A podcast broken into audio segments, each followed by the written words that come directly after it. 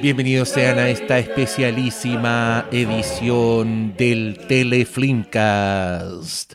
Si hay que teletrabajar, ¿por qué no se puede telepodcastear? ¿Cómo están, queridas personas diminutas en el iPad? ¿Cómo están? Bien.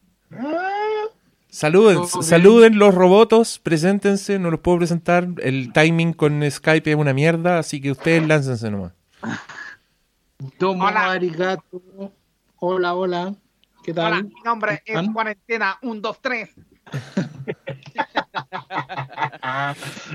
Ahí está el, robot como en el año 70. Sí, qué weá, ese, ese robot del Festival de la Una, weón. Ya, es como villano de Messenger. Es como un robot, Cuarentena.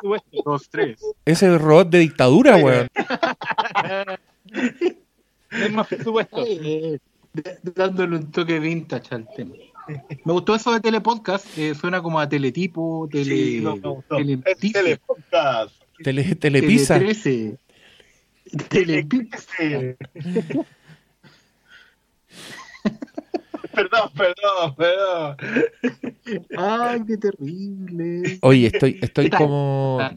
Puta, estoy como con congestión, por si el- las weas malas no fueran suficientes. Estoy con más alergia que nunca. Así que les pido disculpas por mi. Oh, ¿y ¿En mis- esta fecha, alergia? Sí, weón, no sé qué está pasando. El mundo está terrible loco, weón. Eh, pero así que disculpen mis sorbeteadas y todo. Nos juntamos ahora con los cabros, juntamos entre comillas, por supuesto. Prendimos el, el artefacto al mismo tiempo, eso quisimos decir. Y porque vamos a hablar de Fleabag.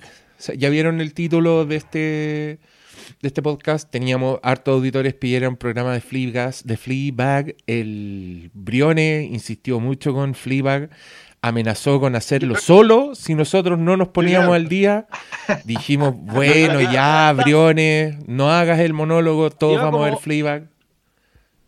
Ya como un año diciendo, véanla, véanla. Yo creo que yo llevo el 2017 con Fleabag, weón. Ta, ta, ta. Y tan vieja es la weá, ¿por qué estamos hablando de algo tan viejo, weón?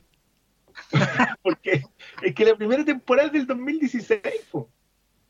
Ah, pero es que vos, Y la segunda es del 2019. vos veis todas las weas antes que salgan. Vos venís rayando la papa con Black Mirror desde el año 2001, weón. Más o menos.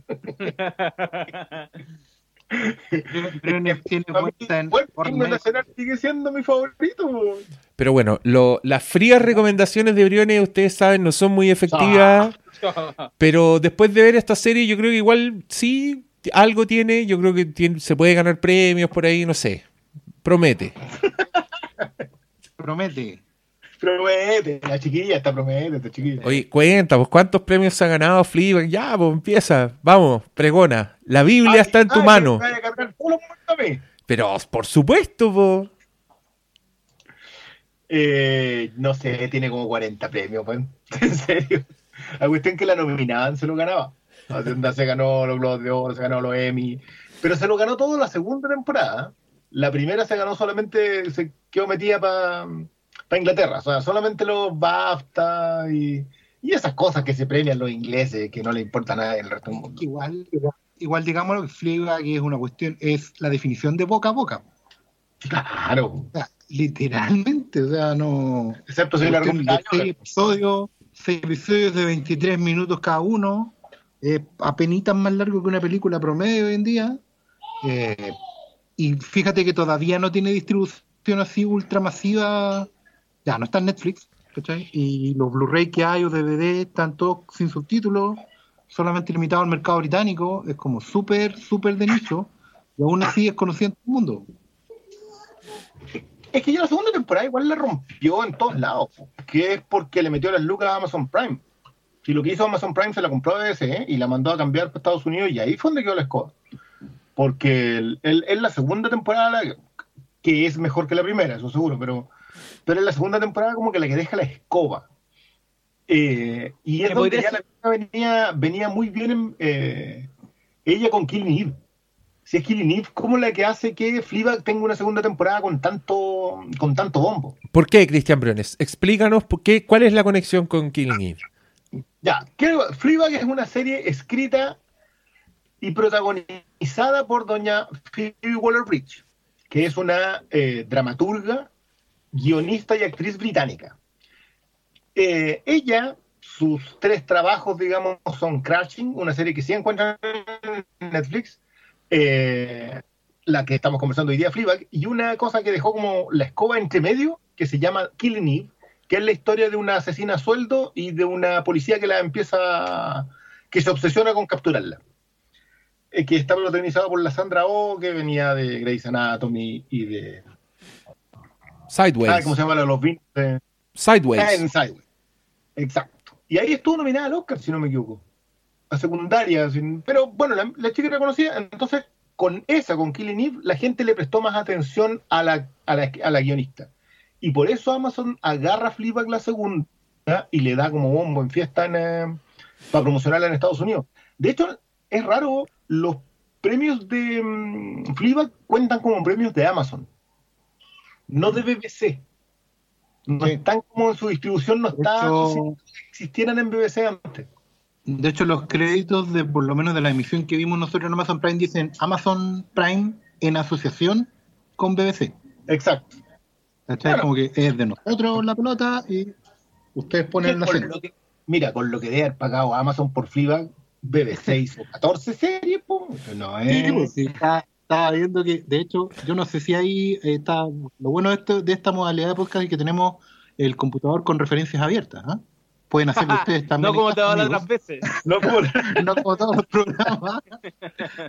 Esto partió, claro, emitiéndose en BBC 3 Y se repitió en BBC 2 para estrenar la segunda en BBC 1. Esto Claro. es como ir potrero Vaya escalando. a Premier. Está en la Liga Amateur. Claro, ahí jugando la Copa del Rey. Ya, oye, no, y pero- el Diego no entiende no, nada. No, ya les voy a cortar. Ahora no cuesta nada apretar un botón, weón, y se callan todos al mismo tiempo. Es hermoso. Ay, ya, Oye, pero no, lo que yo quería decir es que igual esto es lo que pasó un poquito con, con Black Mirror, que también tenía un, modelo similar eh, que era de otro canal y un streaming ox- de Norteamérica lo pescó, que en el caso de, de Black Mirror fue Netflix y aquí fue lo mismo, po, le dio el impulso a haber agarrado Amazon Prime, que más encima quería quería tener su propio espacio frente a- al ruido que siempre hacen. ¿Cuál es el streaming que ven todo? Netflix. po. Pero da- de- de- de a poco Netflix es como, es como el, Ah. Netflix se ha vuelto el sinónimo de, de streaming, es como, weón, en vez de papel higiénico, confort. ¿Cachai? Y, O sea, Es y que como es duro cuando. Sí, po. Es como Google. ¿Alguien se acuerda que existen otros buscadores así como Bing, ponte tú? ¿Qué? Altavista. Altalista, tu coast. tu weón, tu ¿Cuál? coast. Esa No, esa- que es viejazo, weón. Pasó Netscape. Uh, Netscape, Oh, no, Netscape. más navegador. Conche tu madre. Geocities. Sí. Basta. Crea tu página en Geocities con tu conexión, tu utopía.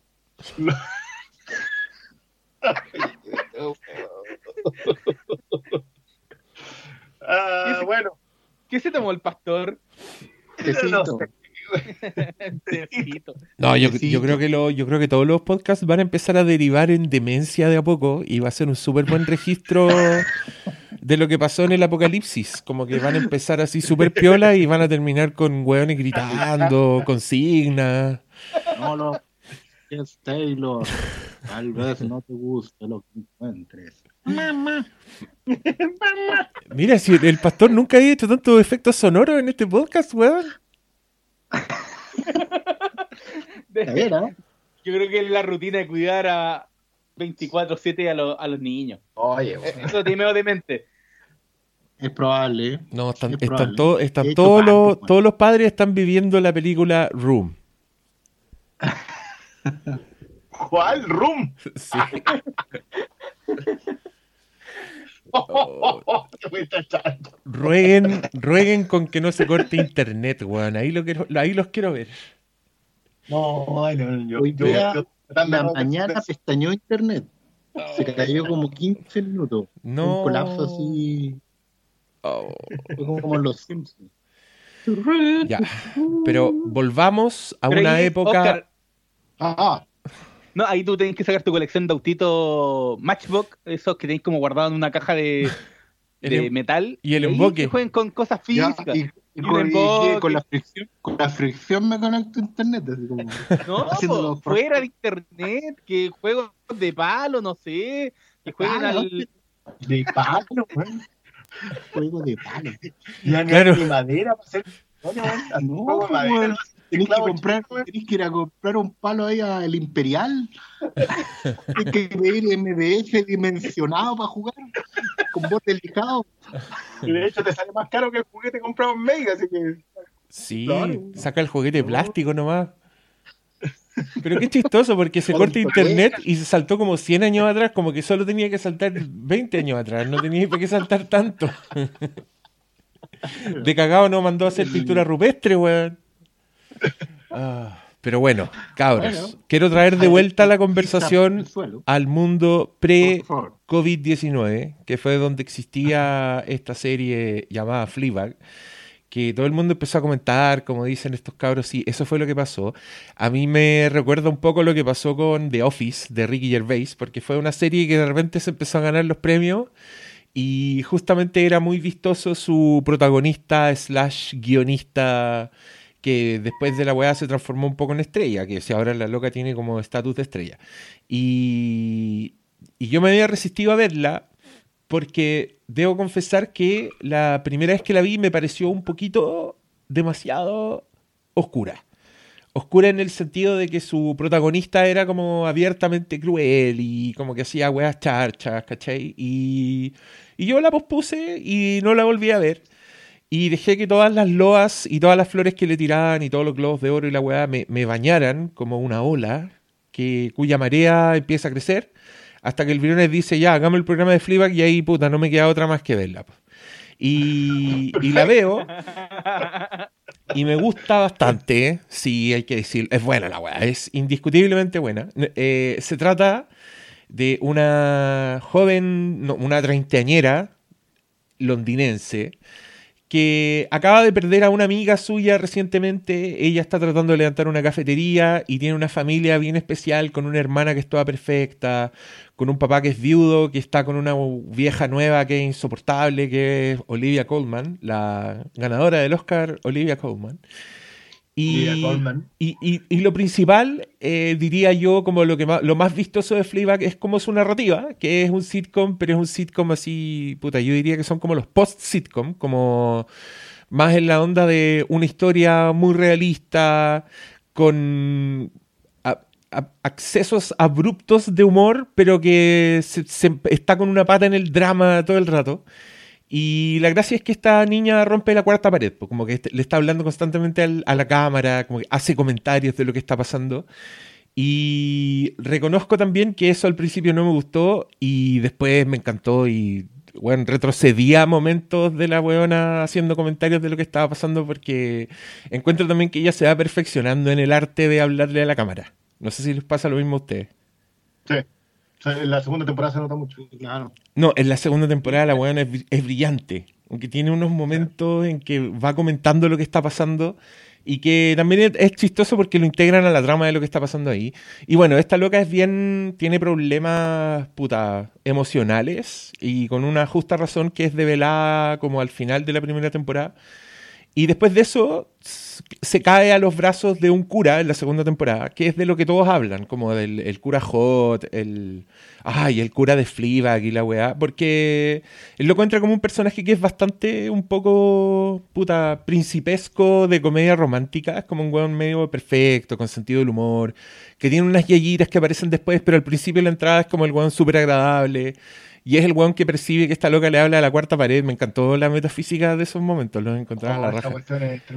Y, y lo, que, lo que a mí me sorprende es que, puta, a nadie se ha dado cuenta, parece que el actor que hace dicho señor perfecto es el weón Moriarty de Sherlock, que yo encuentro que sí. ese weón tiene Moriarty. cara de haberse escapado del peral ayer y, y no sé, no sé dónde está los hot de ese cura, me van a perdonar, pero yo le tengo miedo a ese weón.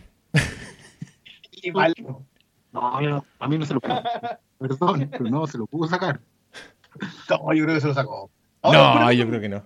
No, es Moriarty, el cura Moriarty, el padre Moriarty. Para rufarlo a los pobres. No. Es más rufalo a los pobres. Yo creo que era. Y acá, y acá era. era ¿Sabéis qué sensación tenía yo? Como en, como en Los Ángeles de Charlie en la. En la, en la 1.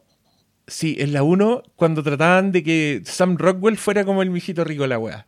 Y tú decías todo el rato, no, este weón no, este weón es malo, este weón es loco. Y después en el segundo acto, Tate, era cierto. Entonces yo estaba esperando que acá el weón sacara como un walkie-talkie y dijera, ah, Sherlock, te cagué, la weá, no sé. No confío en el weón.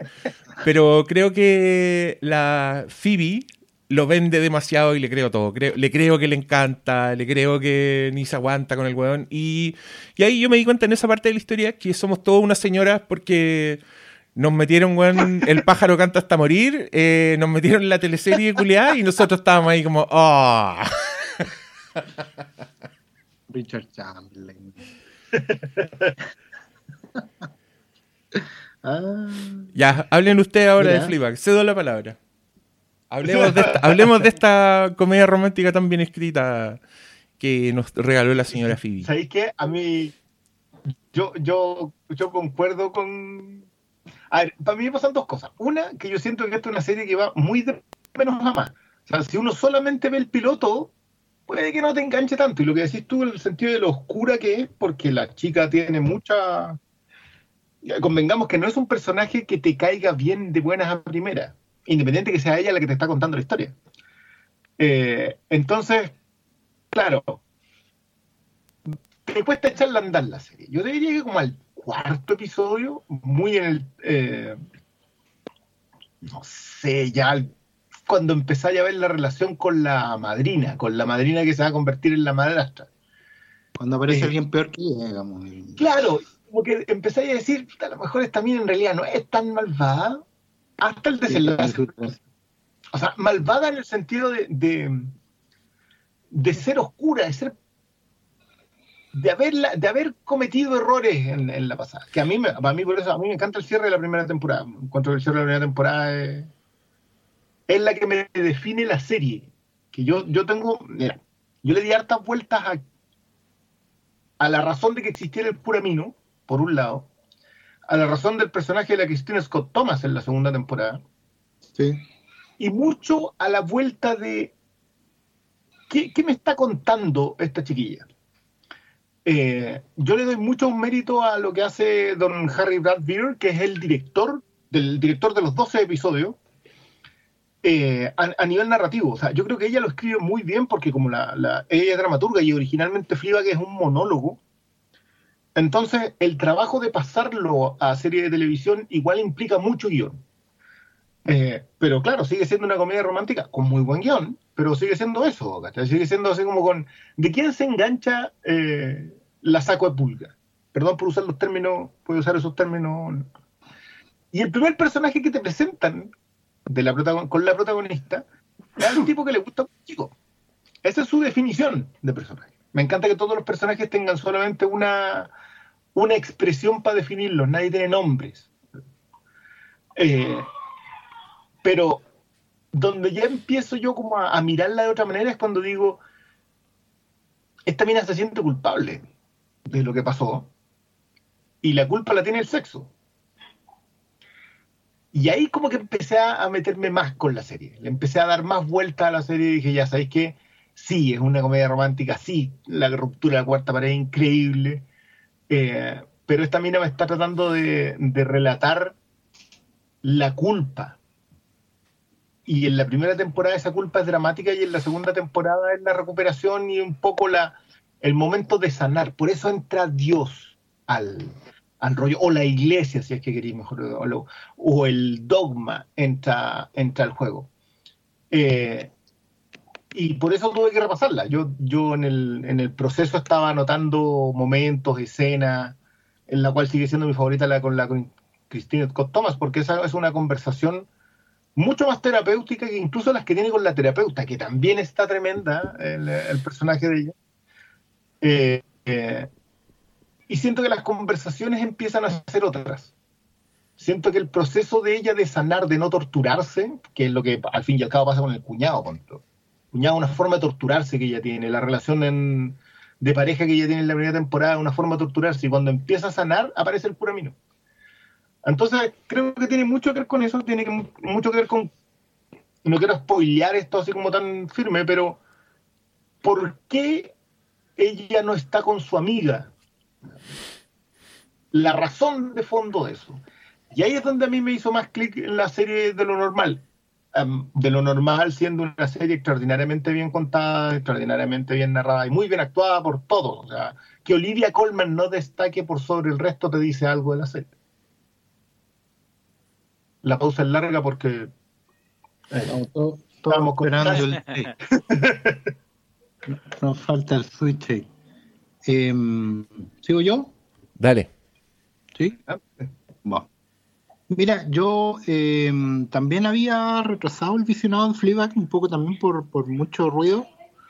Em, en general el ruido ambiente no ayuda, como que empieza a generar anticuerpos. Y, y, uno no quiere predisponerse ante, una, ante un producto. Es la idea un poco. Entonces, pasó que en el verano ya dije, ya la voy a ver. Y, voy a ir comentando capítulo a capítulo en, en redes. Y descubrí rápidamente que es una serie muy corta, eh, básicamente porque no está hecha para maratonerse. Creo que es concisa y directa y se pierde mucho si uno la ve rápido es como, es como cada episodio es una suerte de, terapia, de sesión de terapia. Eh, te vas dando cuenta progresivamente de que está todo muy bien encadenado. Y creo que ahí uno se empieza a perder en, se empieza a perder detalles que son importantes al, al, maratonearla. Por eso es, una serie de mucho repetirse, de mucho retroceder en las frases, mucho también en la narrativa de explicarse, ah, sobre todo la primera temporada ocupa mucho eh, flashback, si quieren así, o recuerdo rápido, para hacerte ver que efectivamente dejaste pasar algún detalle, porque, y en ese sentido estoy muy de acuerdo con Cristian y con Diego, es una serie sobre, eh, sobre, la, sobre alguien muy desagradable, porque lo es, pero no por choreza, sino que es alguien desagradable por razones bien, bien, bien ciertas que eh, nos vamos dando cuenta a medida que va, van, ni siquiera que vayan pasando cosas, a eso voy un poco, no, no es una serie larga porque pasen cosas, es una serie muy concisa porque la cosa que pasó es una sola en realidad, a lo largo de las dos temporadas, y sobre esa sobre ese acontecimiento, eje, se hacen muchos comentarios, se, dejan caer muchos puntos de vista y mucha reflexión, mucho análisis y mucha conclusión. Eh, no es una serie donde pasen cosas, no es una serie que tenga giros de la trama o, situaciones reconocibles para el público, aunque uno podría pensar que sí, pero no son situaciones, son eh, estados del alma, por así decirlo. Son momentos de de, cómo nos relacionamos con nosotros mismos, el cómo la serie los va desgranando. Y ahí se le nota mucho que es un monólogo, se le nota mucho que es una reflexión sobre una situación, un momento puntual de la vida bien específico, que son los treinta y tantos, en una persona específica como una chica independiente eh, del siglo XXI en este, en este mundo con las relaciones que tenemos hoy. Con el ritmo que tienen hoy y todo. Entonces ha sido por lo menos para mí muy agradable revisarla muy lento. Yo me demoré como cuatro meses en verla entera, porque había empezado antes del verano, había dejado también por la misma razón que el Diego, me pareció bien, pero que estaba buscando meterme el dedo en la oreja y no sabía bien por qué. Y después me fui dando cuenta a dónde iba la serie, qué es lo que quería qué es lo que quería develar en el fondo y cómo quería conectar con la audiencia a través de esa revelación. Así que principalmente, yo no sé si habrá gente que no la haya visto, que escuche este programa, lo dudo mucho, pero sepan que si se la van a repetir o, después de escucharnos la, la, quieren ver por primera vez, eh, no se apuren. Tómense mucho tiempo de eh, masticar el capítulo, de repetírselo si es necesario, de conversarlo si pueden, pero no se apuren porque hay mucha, hay mucha joyería en los diálogos, en las frases, en los momentos, en las miradas, en las actuaciones, y todo está muy conectado después, así que no, no apuren el tranco porque ahí se van a perder detalles. ¿Qué te pusiste música a ti mismo? ¿Y eran los Vengadores o no? No, no, no, no eran los Vengadores. No, era no, John no. Johnson. Los, los niños están viendo algo adentro, no sé qué. Algo, No, no, algo no, muy no, épico. a- Y ya, doctor Malo, doctor Malo, escuchemos de Ya, ti eh, ahora. No. Ya, todo lo contrario. Yo creo que, que veanlo lo más de una tirada. Aprovechen porque porque creo que es necesario tener ese consumo de del relato sin, sin pausas, porque son tan cortitos los episodios, episodios de 25 minutos que si le dais mucho tiempo, como que se te pueden perder un poco las manías de los personajes y también cómo, cómo se va estableciendo, yo creo que el, mayor gancho de la serie al final, es la personalidad de, de. Claro, es, una, es, es una mujer de, de acciones detec- detectables y ella lo sabe muy bien, pero también cómo se comporta y la forma en que se va estableciendo todo el relato en torno a ella y especialmente cómo se va a, a esta especie de foso en el que termina la primera temporada y es salvada como por una acción casi divina. Eh, yo creo que hay que ver la serie. Yo le recomiendo que la vean de una parada, pero sin estar viendo el, el celular. Es una serie que te exige concentración a full, porque si no te vas a perder las interacciones y, y la está desde la desde romper la cuarta pared. Yo creo que tiene unos momentos, mis momentos favoritos de la serie es cuando pasa el, el- la discusión de, de qué estáis haciendo con el cura, onda, Oh. con quién estáis hablando. Ese, Qué ese momento a mí yo me, me puse pilla, lo digo, que es tan diferente a otras series, y, pero está tan bien armado en, en, en torno al relato de la serie y el diálogo que hace Fleabag con la audiencia que, que para mí es clave, pero yo no, yo le diría que le den nomás, pero súper concentrados, porque si no van, esta no es una serie como para tener de fondo, no es una comedia como que voy a escucharlo y con, eh, escuchar un chistecito y conectarte después, no, porque como mezcla la comedia y el drama, te vaya a perder, no sé, elementos tan, tan importantes como, no sé, hasta por qué el café tiene la temática que tiene y, y la importancia de esos pequeños flashbacks que van apareciendo con, con la amiga, ¿cachai? Como que al principio no sabéis qué pasó con ella, como que al, al segundo o tercer capítulo recién, ¿cachai? Te dicen que, que murió y, y fue un accidente grave, pero, pero yo lo que más les recomendaría es pesquen el celular, apáguenlo y, vean, y, y concéntrense, porque eh, para mí un trabajo de joyería cómo está eh, armado el guion. Desde el primer capítulo hasta el sexto de la primera temporada y después cómo eso se retoma en los seis siguientes de la segunda temporada. Te escucho por ahí un vaso, ¿o no? Perdón, perdón. No, yo, yo, ¿sabéis que no sé? Me, me encuentro que tienen muy buenos argumentos con, con respecto a cómo te ves esta serie. Eh, en mi caso me la vi semana a semana porque estaba como medio pegado cuando la iba sacando de ese y no me iba a esperar. Yo sabía que después la iba a echar completa en Amazon Prime, pero fue así como la semana, ponte tú. Cuando terminó la, lo mismo que hicieron con Years and Years en HBO, que terminó la serie y después la dieron completa o que la daban una vez a la semana, pero con días diferidos.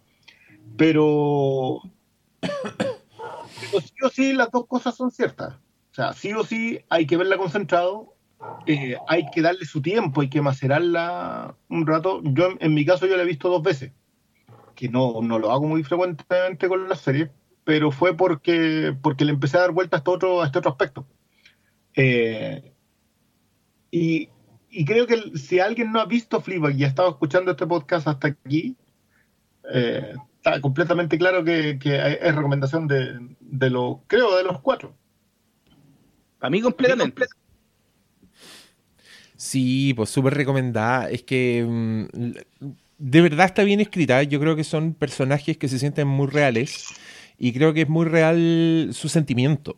O lo- los sentimientos que por los que la loca pasa, como encuentro que ella es muy pelotuda, pero llega un punto en que de todas maneras está ahí de parte de ella porque, porque le están pasando weas injustas o simplemente porque la entendís, ¿cachai? Porque la wea está tan bien escrita que, que yo, ponte tú personalmente, claro, quizás no me dio para seguir viéndola, pero nunca, nunca me enojé con la serie, nunca dije, ah, la wea una estúpida, se lo merece, ¿cachai? Como que siempre estuve ahí, sobre todo porque yo creo que le ponen personajes peores que ella. O sea, weón, el cuñado, detengámonos en ese weón. Ah, sí, vamos, vamos personaje a personaje, me gusta. Que, O sea, yo creo que más allá del todos los que todos como los hombres que la rodean, inclusive es el, el weón de la primera temporada, el weón mínimo, eh, que de- es un saco wea completo. ¿Cuál Harry, el pololo? No, pues el otro, el. ¿Cómo, cómo el sobrenombre?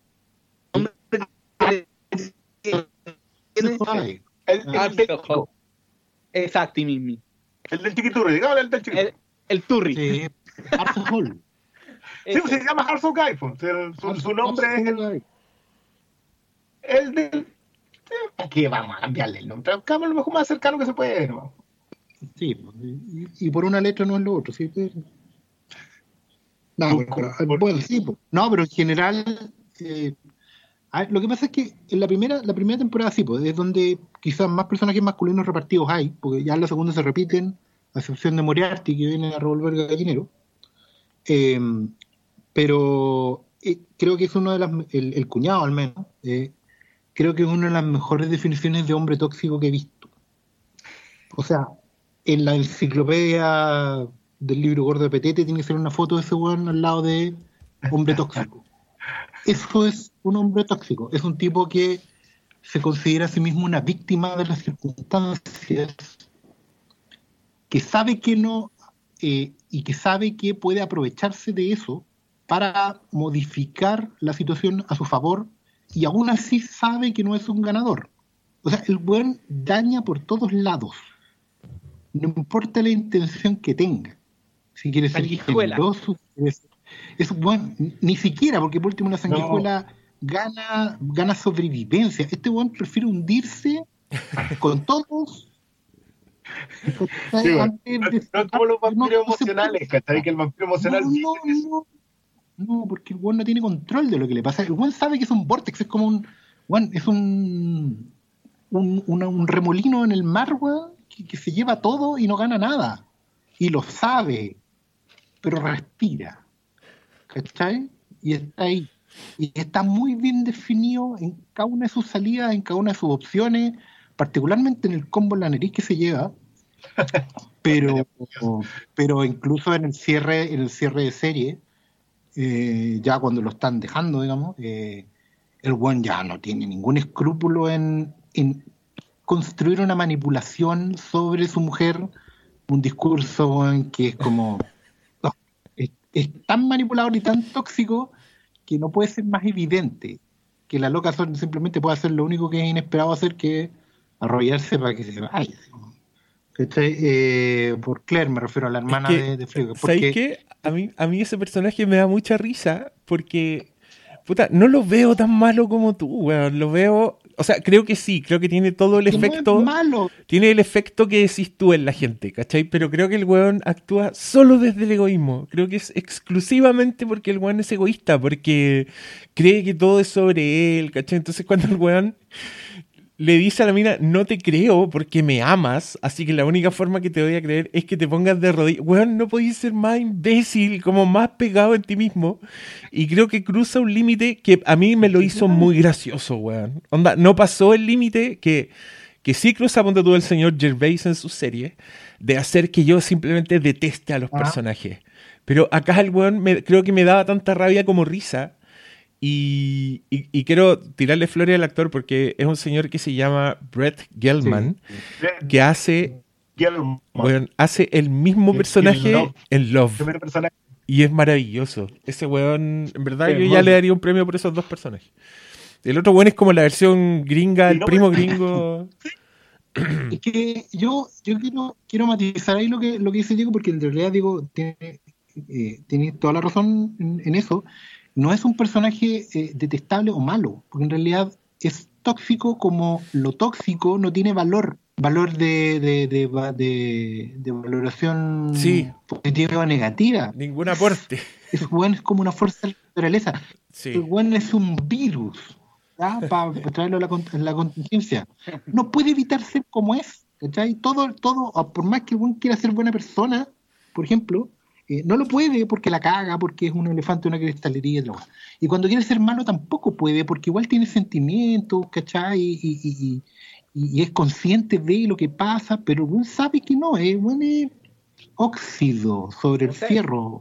No que- Yo creo que hay un término, aguanta- Yo creo que hay un término que el, el loco es saco wea. Que al final eh, el, el saco wea al final no es así, pues no. tú el weón no hace- puede que no sea malo por, por, por hacer la maldad, pero el weón es tan saco wea que, que actúa como en su propio beneficio nomás, pues si. Y al final ese es su, su único modo operandi, beneficiarse No me de él en lo que sea. no me acuerdo en qué serie fue, hace poco la vi, Pucha, voy a tener que voy a tener que escarbar, pero hay un tipo que justamente le dice, ¿tú, tú pensáis que esta gente se levanta en la mañana y dice, hoy día voy a ser el weón más malo que hay, voy a cagarme a todo el mundo porque soy malo. Nadie hace eso. El el- todos son los héroes de su propia historia. Yo creo que el- con lo que da en el clavo Gelman acá, yo, yo diría que en toda la serie, excepto cuando va con el hijo, el hijo que está en la. En la, en la- El hijo que- que el mismo- en la- en Que cumpleaños. mismo lo describe como ese weón El hijo- raro. el hijo, Sí. Bueno, Sí. Que, que- porque que para mí es el momento en donde tú te das cuenta que el personaje está completamente podrido. Y Sí. yo, y yo concuerdo con, creo que ese es el punto. El tipo está, e- es, no tiene una mejor versión de sí mismo. Eso es lo que es.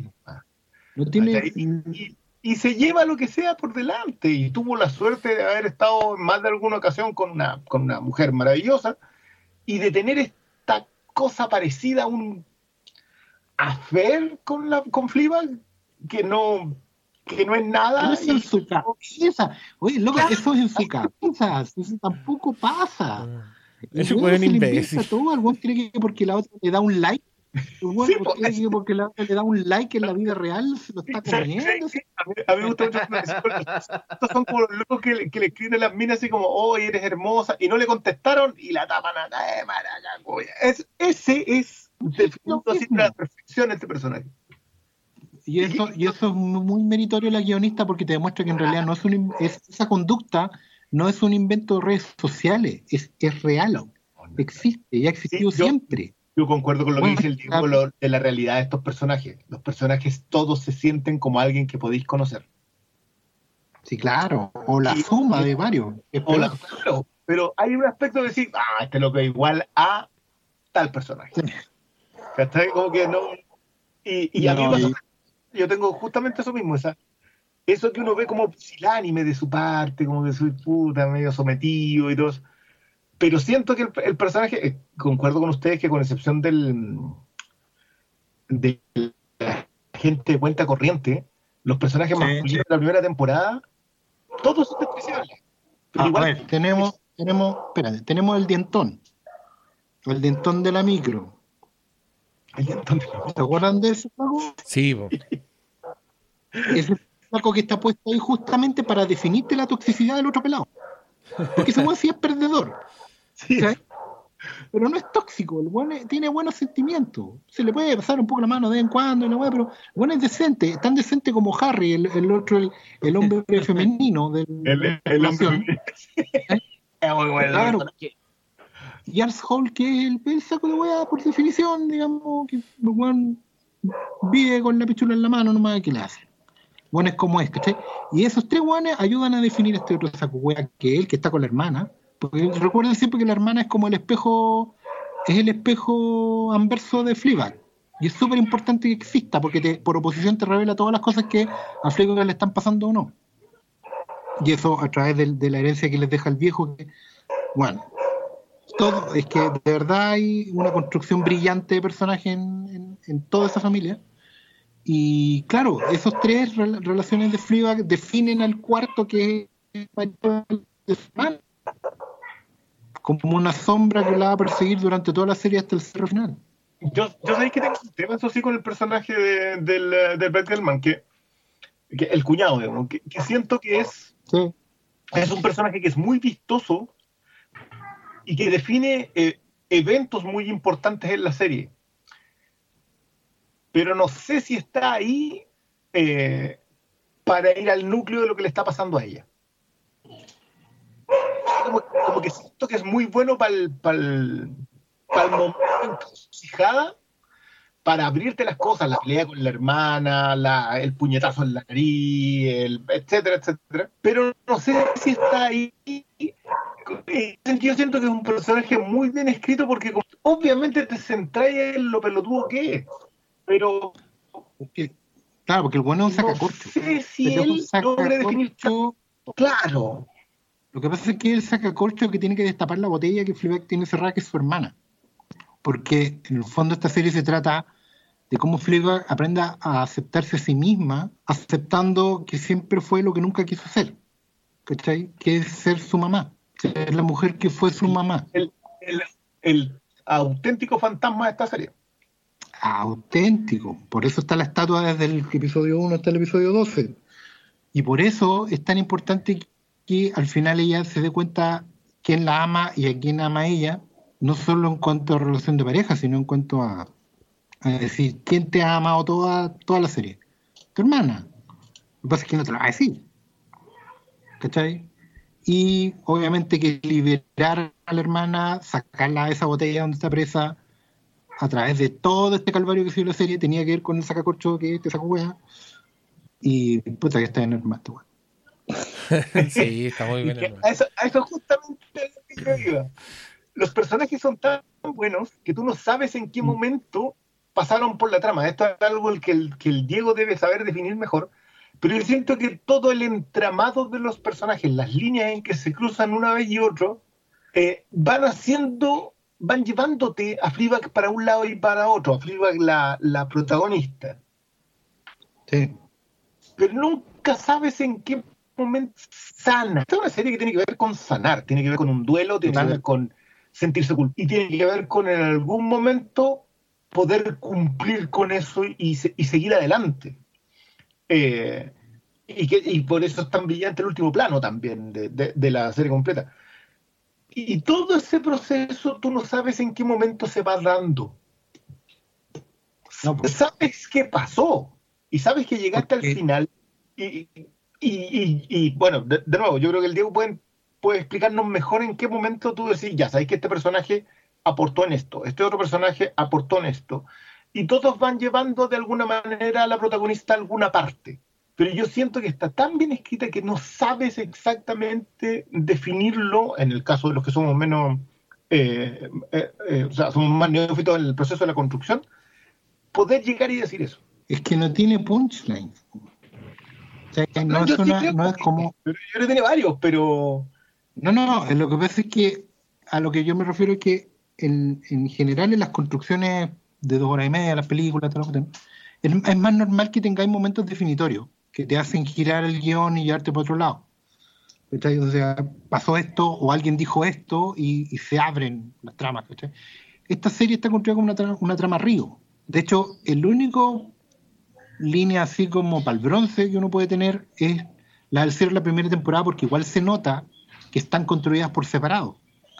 Y se nota que no, no es una serie que se pensara en dos temporadas, es una serie que cierra su historia en, como nos dicen los británicos, eh, esto es una Series 1, ¿cachai? es de Series. No, vamos a ver si después hay una Series 2, Series 3, que es distinto a tener temporada, porque como que tú sabes que vaya a volver, dejáis enganchado el- el cliffhanger para la siguiente, dejáis a la audiencia esperando con nudos abiertos, etcétera, etcétera. Esta no, esta cierra su primera temporada definiendo cuál era el, tema central de la culpa y, y abrazar la culpa como la única solución posible para empezar a sanar. ¿Cachai? Y ahí, claro, se tira el único punchline posible que tenga puede tener la serie, que es el del, el del lápiz de borrar. El lápiz con goma de borrar. ¿Se acuerdan de eso? ¿Se acuerdan de eso? ¿La vieron muy rápido? Cuando la- no es así.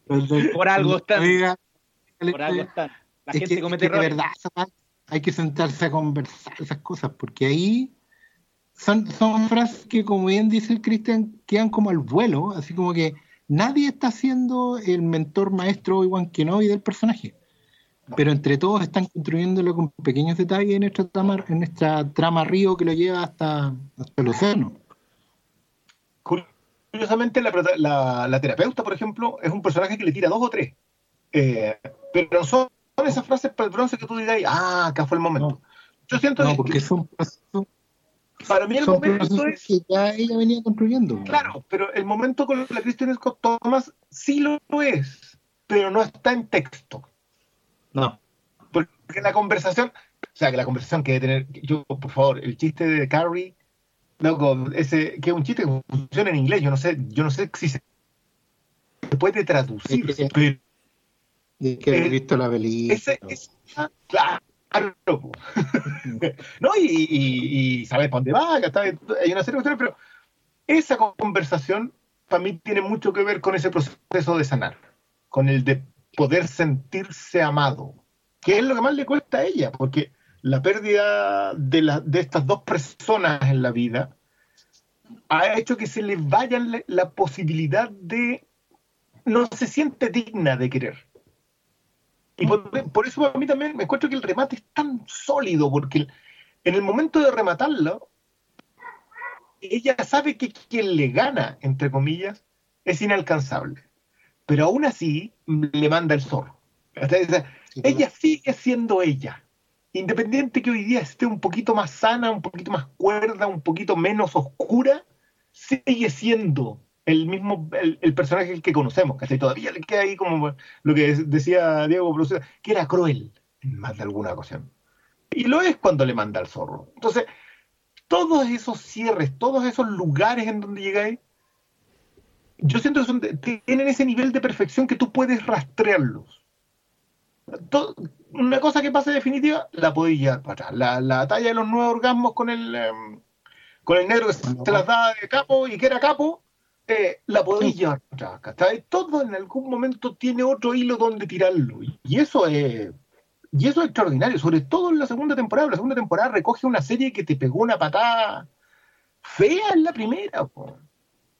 Y la primera no repata en un momento en que tú, digas, pucha, ya, sí, qué, buena comedia.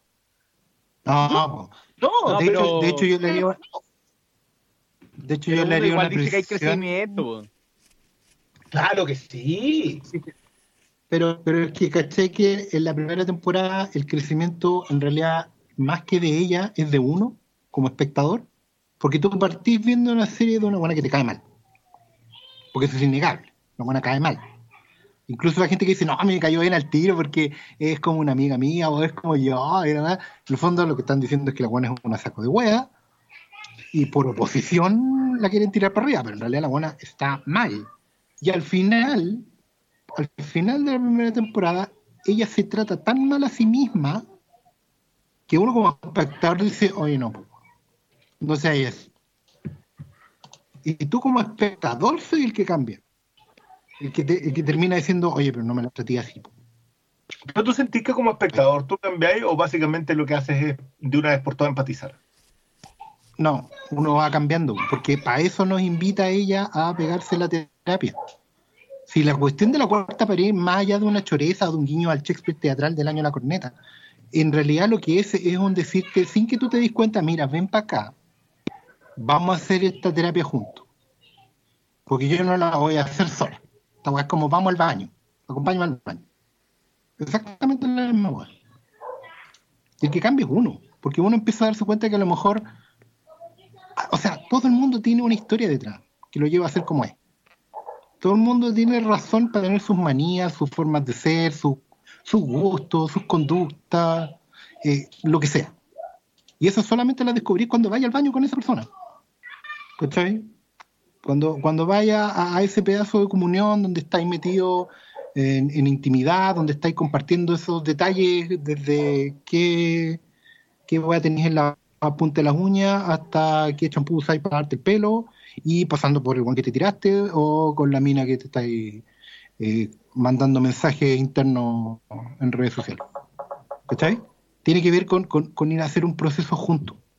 Y eso es lo meritorio de la rotura de la cuarta pared, más, allá de, la choreza de- del monólogo, porque en el fondo es traspasar el monólogo y la cosa teatral a, a la serie, en el sentido cuando va interpelando al público y lo va conectando con lo que estáis diciendo, con lo que está pasando, pero tiene que ver también con, sin que te des cuenta, mira, sabes que vamos a hacer terapia juntos.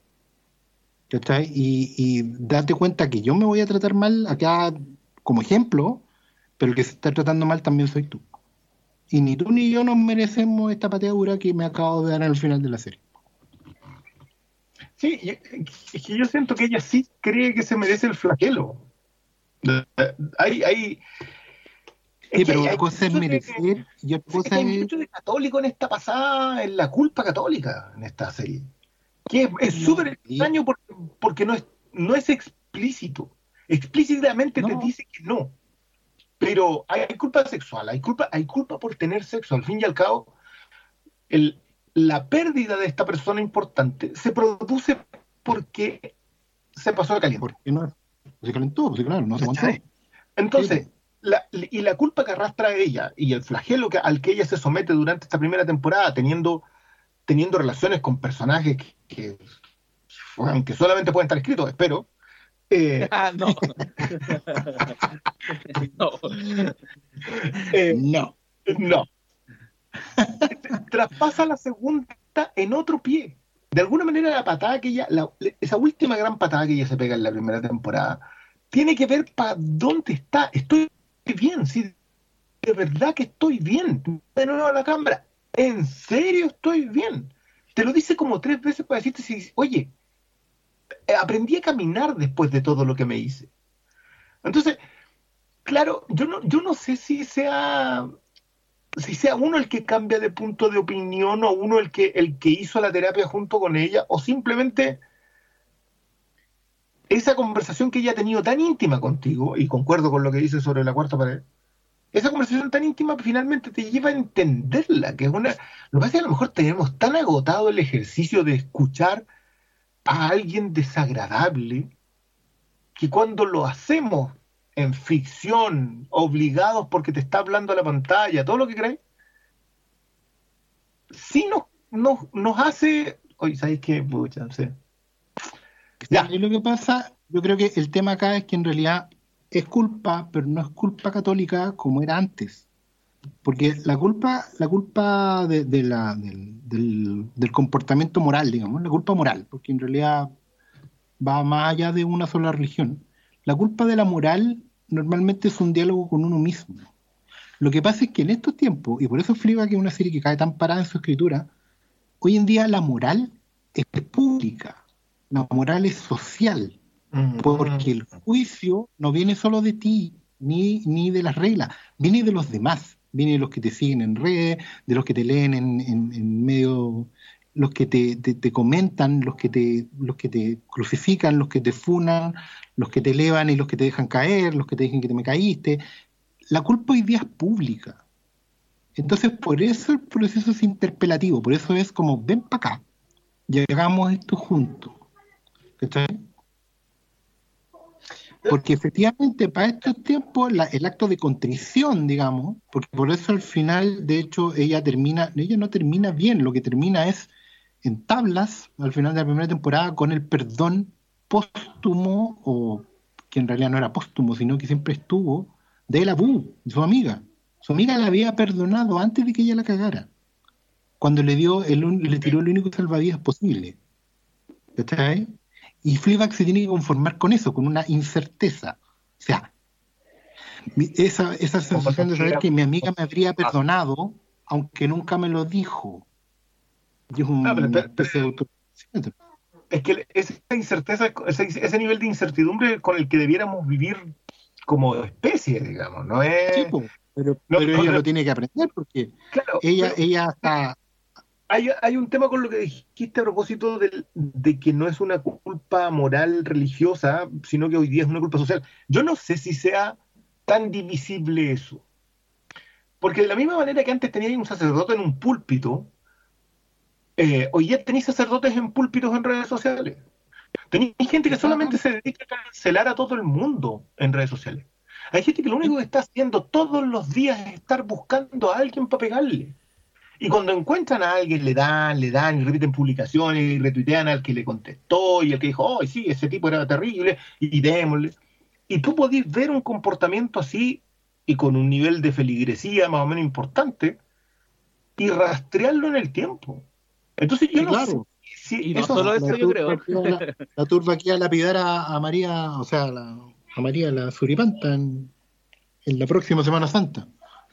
Eh, Pero yo creo que Sí, igual pero se rastrean cosas más diferencia profundas. que hoy en día el- ¿Cómo?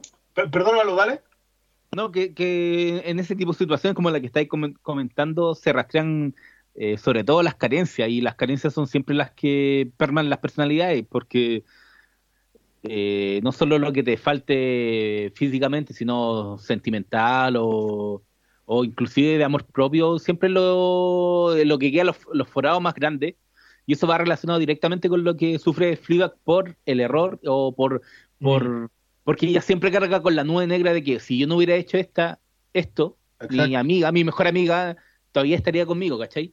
Entonces, y eso Claro. es algo que siempre la va a acompañar y yo creo que todo el camino de la serie es para explicar que sí, eh, va va a estarse eso siempre contigo, pero hay que crecer, pues es como el diálogo que tiene con, con el papá, onda, tú, tú te acordáis de, pensáis en, eh, en mi mamá, y él lo único que le respondí, tú pensáis en Bu, es lo mismo, ¿cachai? Pero está todo el día.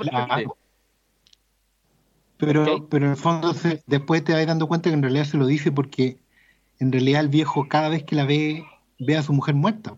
Sí, po. Claro, Eso es ¿no? hermoso. Relacionado. porque, claro, porque te van develando a poco a la medida que va avanzando la serie que en el fondo la Claire, su hermana, es el papá y ella siempre fue la mamá. Y había cosas que derechamente odiaba de su mujer, el, papá de Fleabag, que son Fleabag, son, ser ella misma y, cómo los demás siempre la han querido a pesar de ser ella como es. Y la única que le faltaba por aceptar eso era ella, ella misma. Claro, porque ella lo único que quería, que no quería hacer en la vida era su mamá. Porque obvio, ninguna mujer quiere ser eso. ¿Cachai? Lo que tiene que entender al final es que en realidad eh, no es que vas- vayas a ser tu madre, sino que vas a ser una mujer, que era tan mujer como tu madre. Una Mm. mujer, al fin. Eso, eso, esos diálogos con el papá, a propósito, lo que pasa es que acá el- este personaje, el fantasma, el auténtico fantasma de la serie, no es un personaje el que podáis sacar al resto. El papá No. está definido porque existió la mamá. La hermana, en lo mismo que decís tú, a propósito de que ella era más el papá y, y Fleabag era más la mamá, eso no implica que no amara a su madre. También No. hay una clave ahí sobre eso, ¿cachai? Y por eso ella también tiene miedo a ser feliz en, en- en un punto. Sí, claro. Por eso está con el, claro. un personaje como, como está. El pa- papá también está definido por haberla perdido a ella. Y la madrina, la mejor amiga de, la, de este fantasma, eh, y su alumna, también está por eso. Oh, apareció Diego que no, que perdón, lo ten- muy ausente ha estado. No, no aparecí, ese ruido no fui yo. No, fui yo pensando en lo bien que Olivia Colman. No, fui yo. Fui yo pensando en Olivia Colman, en cómo actúa moviendo una ceja, apretando un diente. Weón, Levantando una copa. Oye, qué tremenda actriz. o, o en cosas más cotidianas, por ejemplo, cuando hace todas sus interacciones con, con el con el loco, con el que dice, hoy quiere, quieres, quieres bello, quiere y siempre le remarca Con el como el mismo diálogo y, sí, po, y, y es el único diálogo que eh, eh, hoy quiere hermoso y, y como que eso mismo va revelando un poquito lo, lo que es ella, no solo porque siempre- generalmente sus interacciones son con Fleabag, ¿cachai? Pero ahí se abre un poquito el abanico para entender un poco más de dónde surge que era la madrina. eh, nunca, nunca caché bien cuál era como la relación del pasado de ella, porque es como el tema tabú. Como que No, no, era una, era que la tía presente, pero era amiga. Era la amiga y la alumna. Sí, Y la mamá. Y, al parecer era la madrina de Fleabag, sí, es como que igual era una era la amiga cercana a la familia y bueno, el hombre fondo, viudo. yo creo que yo creo que era como una tía, así como, ay, viene la tía no sé cuánto a tomar once. La tía X. Y que se fue quedando, se fue quedando, se fue quedando, vieja bruja. De que, oh, impresionante, man. Pero yo creo que ese personaje también se define mucho por la relación con la hermana, con Claire. Que, porque Fleabag, claro, la detesta, la odia, todo lo que queráis, pero le sigue casi, casi siempre le sigue el juego. Onda, eh, sirve los platos y la buena va y sirve los platos. Eh, atiende aquí, va y hace. Ven a comer porque vamos a comer con tu papá y la buena va igual. Pero en cambio la hermana corta las winchas y se distancia lo más rápido posible. ¿cachai? Es mucho más, eh, ¿cómo podemos decirlo? Es mucho más cortante, evidente, y eso te, te hace en el fondo darte cuenta que Fleabag no está pelando el cable por celos de pendeja. El personaje de verdad es detestable y aún así se va a casar con el papá. Yo quiero escuchar a Diego, que ha estado particularmente silente en esta pasada. Sí, no, estaba rabiando con las interferencias de Skype, pero creo que los, los auditores se tienen que acostumbrar a este tipo de desfases y de, y de pegoteos tecnológicos y yo también me tengo que acostumbrar, porque les reconozco que me, me cuesta mucho. No, pero quiero recoger, recoger Te algunas cosas que Mira, hicieron ustedes. Mira, si te sirve, si te sirve. Diego. Sí, porque te quedaste pegado de nuevo, dime. Sí, no, que el, el delay, po, el delay. Eh, no, yo te digo, si te sirve, yo estoy aprendiendo a ver películas en el celular.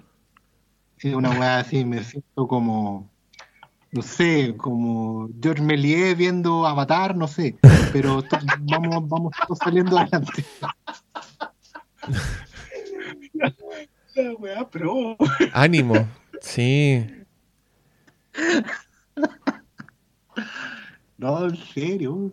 Todavía, todavía no me pongo el computador a la guata porque técnicamente en realidad no tengo computador. Estoy usando el computador de mi hijo. Gracias, hijo. Pero porque el mío se quemó justo antes de, de, de todo esto. Pero sí ya voy superándolo de a poquito. Estoy caminando, pasito a pasito. Pasito de bebé. Hermoso, Mm, ¿no? Sobre, sobre lo que preguntaba Briones del guion, yo quiero decir que igual a mí esta sitcom me, me da la sensación de que justamente su gracia es un poco su libertad, como que no está casada ni con estructuras tradicionales, ni con ni con trucos del ni con trucos del, del oficio, ¿cachai? Como que encuentro que todas sus piruetas guionísticas son internas, por decirlo de alguna manera, tienen que ver como con el propio entramado que están haciendo. Y yo creo que funciona también porque es un viaje muy bien armado, ¿cachai? Es un viaje que tú de verdad lo sientes, donde llegáis naturalmente a un final de temporada donde hay una revelación que yo creo que no cambia, no cambia el personaje ni cambia el espectador, nada más que te completa vacíos que, que, que tú no sabías y que estabas necesitando hasta el momento que te los dan. Como que ese es un... Para mí es sinónimo de, de escritura como superior, ¿cachai? Cuando, cuando, cuando tú, sin saber que querís algo, esta weá te lo da. Y ese algo no necesariamente es una recompensa de las tradicionales, sino que tiene que ver con un. Incluso con un chiste bien puesto, estratégicamente puesto cuando tú ya no estáis manejando bien la tensión. Como que a ese nivel de, de- de fineza tiene la escritura de, de Fleabag. Y, yo insisto, lo, lo que te hace quedarte es, es esta sensación de viaje, como el mostrarte un viaje que te van completando con personajes en paralelo que están súper relacionados siempre con lo que le está pasando al, a la protagonista. Y que me gusta mucho porque en, el, en el final igual dialogan las historias, ¿cachai? O sea, tenías una que encontró el amor, de verdad, con un weón que también encontró el amor, pero que van a escoger estar separados. Y tenía este matrimonio de viejos donde uno claramente está acorralado, donde la vieja no se sabe el nombre del weón, y donde sin embargo se están forzando a entrar de una al amor. Y el consejo para la tercera, que se acaba de deshacer del amor, es anda a buscarlo de nuevo. ¿Cachai? A mí ese equilibrio del, del final me encantó. Yo encontré que los puntos altos de Fleabag para mí fueron el último capítulo de la segunda temporada y el primer capítulo de la segunda temporada. Esa weá no se puede creer, que es donde pasa todo lo del... La, la cena con flashback, que en La verdad es como... la hay- cena del aborto. Sí, que ahí es donde está, puta, se nota que es dramaturga la loca, porque la weá es una obra de teatro, puta, redondita que puedes poner en un escenario, ¿cachai? Así tal como está. Y. Y nada, la- yo creo que es- ese, ese cuidado por los detalles creo que también te, te amarra completamente la historia. po. cuando las weas que decís tú, Briones, como cosas que dialogan con weas que ya viste antes, ¿cachai? Remates que son de un chiste que no sabías que te estaban contando un chiste hasta que viste el remate, ¿cachai? Ese tipo de sutileza eh, yo creo que hacen que la weá sea tan... puta, ni siquiera tan satisfactoria, sino que tan buena, porque de verdad es buena la weá. Y, eso, creo que lo dijeron todo. A mí me, me gusta mucho la relación que decías tú, Briones, de Dios. Pero a mí lo que me gustó de la weá es que creo que Fleabag, como la conocimos, finalmente su veredicto frente a Dios fue not impressed, ¿cachai? Como yo, yo sigo en la misma. Y, y por eso me gusta tanto su despedida final a cámara, que es como un... Es un ya los vimos, pero muy de, de alguien que vaya a volver a ver, ¿cachai? No es una despedida, nada, es como un... Ah, sí, ya. Y No, no hay épica en eso. no, no hay épica y te habla de un personaje que en verdad, como en la vida misma, su lucha mañana será otra y así sucesivamente, ¿cachai? Eh, me gustan, me gusta Es mucho la... Es súper humana, pero creo que la segunda temporada igual nos dio el alivio de la recompensa, ¿cachai? Que a su vez se transformó en otra injusticia porque es muy gracioso cómo tiene que convencer a todo el mundo de que está bien, de que no está haciendo weá, eh, de que al café le va bien, ¿cachai? Como que son weas que tiene que repetir constantemente. Y, y que pese a todo, o sea, pese a que el regalo fue ofensivo, ¿cachai? Que le regalaran una, una sesión de terapia, sí termina siendo útil para ella porque Mm. hace que ella se dé cuenta que tiene weas así, unas trancas, pero tan trancas que no habían pasado al plano consciente. Y, y para mí todas esas cosas te hablan de construcción de personajes en muchas capas que nada, po, son, son, son grosas en sí mismas y no, y no se le ven las costuras. Así que, Briones, yo estoy tan impresionado como tú Ah, frente a la Bueno, yo- construcción. yo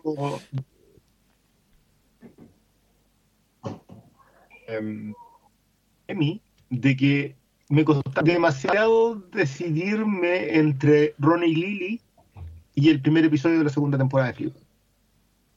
Que creo que son dos ejemplos de narrativa a tal nivel que cualquiera de los dos se puede llevar el premio al mejor capítulo del año. Sí. Eh, fue, es, es- es eso, eh, es en, en ese punto en donde tú decís que seas fanático de uno y decís, ya, pero este otro le puede ganar. Eh, y creo que ahí donde yo leí hace unos dos años más o menos un artículo muy bueno que decía, dennos más dramas de 20 minutos. A propósito de, de- de que yo, yo igual creo que Fleabag es, un, es una comedia en el sentido que te hace reír, pero igual tiene un tiene los dos pies metidos en el drama y como que de repente va y la tapa al otro lado, ¿no? y, y creo que y creo que Barry hace lo mismo. Barry, tú te ríes de cosas que son graciosas, pero que siguen siendo dramáticas en la misma serie. Eh, excepto en Ron y Lily. Que, ahí lo que yo decía, estáis viendo Jackie Brown y te tiraron una secuencia de Kill Bill. Como que como. Pero igual yo estaba súper indeciso y yo le decía, ¿sabéis qué? Que gane cualquiera de los dos. Lo lamento por Barry que va a perder todo acá porque le va a ganar una serie extraordinaria. Eh, pero era, era mi indecisión. Yo también concuerdo contigo que son el primero. Yo para mí es el último la primera, el primero la segunda y el último la segunda. Si es que tengo que hacer un ranking de los tres episodios que yo diga, ya sabéis que acá es donde entendí. Pero el problema es que es indivisible. El primer episodio de la segunda temporada necesitas haber visto la primera, sí o sí. Sí. Independiente de lo bien contado que está, necesitáis los pesos que te dan. Necesitáis que el golpe en la nariz tenga razón. Necesitáis que el, que el estoy bien, si en serio yo estoy bien, tenga sentido. Entonces, como se lo decía yo cuando, cuando hacía la, la de que te, te veía y Fleabag en el rato que te veía y las dos últimos Vengadores. Eh, porque si tú te la ves de un tirón, todo tiene sentido. Y si te vas demorando semana a semana, todo tiene sentido. No hay nada que quede como completamente al azar. Y cu- cuando tú decís no se le ven las costuras, y si eso es lo más heavy de esto, tú podés seguir hilos. Yo para mí el de la hermana, podemos armar un programa completo hablando de todo lo que le pasa a la hermana tras bambalinas. Porque son comentarios, cositas así como que hablan así como, ah, sí, es que se llama, ¿cómo se llamaba el, el, el sueco que se agarraba? Si tenía un nombre. Claire, igual que ella. Ah, Claire. Si la talla era esa, era Sí. Claire estaba ahí teniendo discusión con Claire. ¿Cachai? Esa talla es gloriosa, pero esa es una conversación que se da en un banco, que se da en un cementerio, que se da en una pasada así como cortita, y tú vas viendo quién es ese, quién es la hermana, que también se siente culpable por haberlo pasado bien, po. Sí, claro. ¿Cachai? Está la capítulo culpa. cuando van a la terapia juntas, cuando van a esa terapia de encierro, puta, es súper Oh. definitorio. Ese capítulo es muy bueno. Es el tercero de la segunda. Sí, es bueno. Tercero la hace. De la primera. Esa es ¿La primera? Sí, de la primera. Es de la primera porque ahí, ahí se encuentra con el agente bancario. Ah, sí. Ay, que, que otro gran personaje. Que para mí es lo que dice Malo, que esta, esta acción casi divina. La idea de que un ser humano sea noble en un punto es tan ajena hoy día en la sociedad en que vivimos que su intervención parece divina, po. Que sea humanista nomás, claro. ¿Cachai? Cu- Cuando la idea de que alguien te, de verdad te afecte, que tú digas, ¿sabes que en realidad yo podría tratar de ser mejor persona con esta persona? Y eso Estoy no- tratando. acuérdate que el bueno también estaba sanando, si él, tiene su proceso propio, porque lo habían, lo habían puesto en veremos por, por comportamiento indebido, acoso, ¿te acordáis? Sí, Por po. toquetón en una fiesta. Claro, ahí, claro, entonces, Bueno, no fiesta, creo. se había puesto muy razón, ¿cachai? Y justo va la otra y se levanta el, el- el chaleco delante de él, weón, como para más cagarla, y el weón es un hombre casado y trata de reconstruir su vida, por eso me gusta mucho ese detalle al final, porque él llega como al café, así como en plan, hola, soy el, el, el- soy Albert en Candy Candy, así como vengo justo a salvarte como de afuera, pero weón no se le olvida y no le interesa que está en- entrar en esa parada, el weón va por, por un acto generoso, y después siempre se va diciendo, bueno, también- venir a tu... Yo no sé si es tan solo generoso en todo caso, porque él Es que- también está en un, en un efecto de sanación porque él cometió errores, ¿cachai? Cometió errores Sí, con la relación con Fleabag y están los dos recomponiéndose, ¿cachai? Entonces va Claro. todo relacionado. Él también se Claro, permite pero- tener sentimientos por una persona que no tengan que ser románticos o sexuales. No, pues, más allá, Malo da, da en el, da en el punto preciso. Lo que él necesita es un acto de bondad, es un acto de nobleza. No porque a la otra persona le vaya a hacer bien.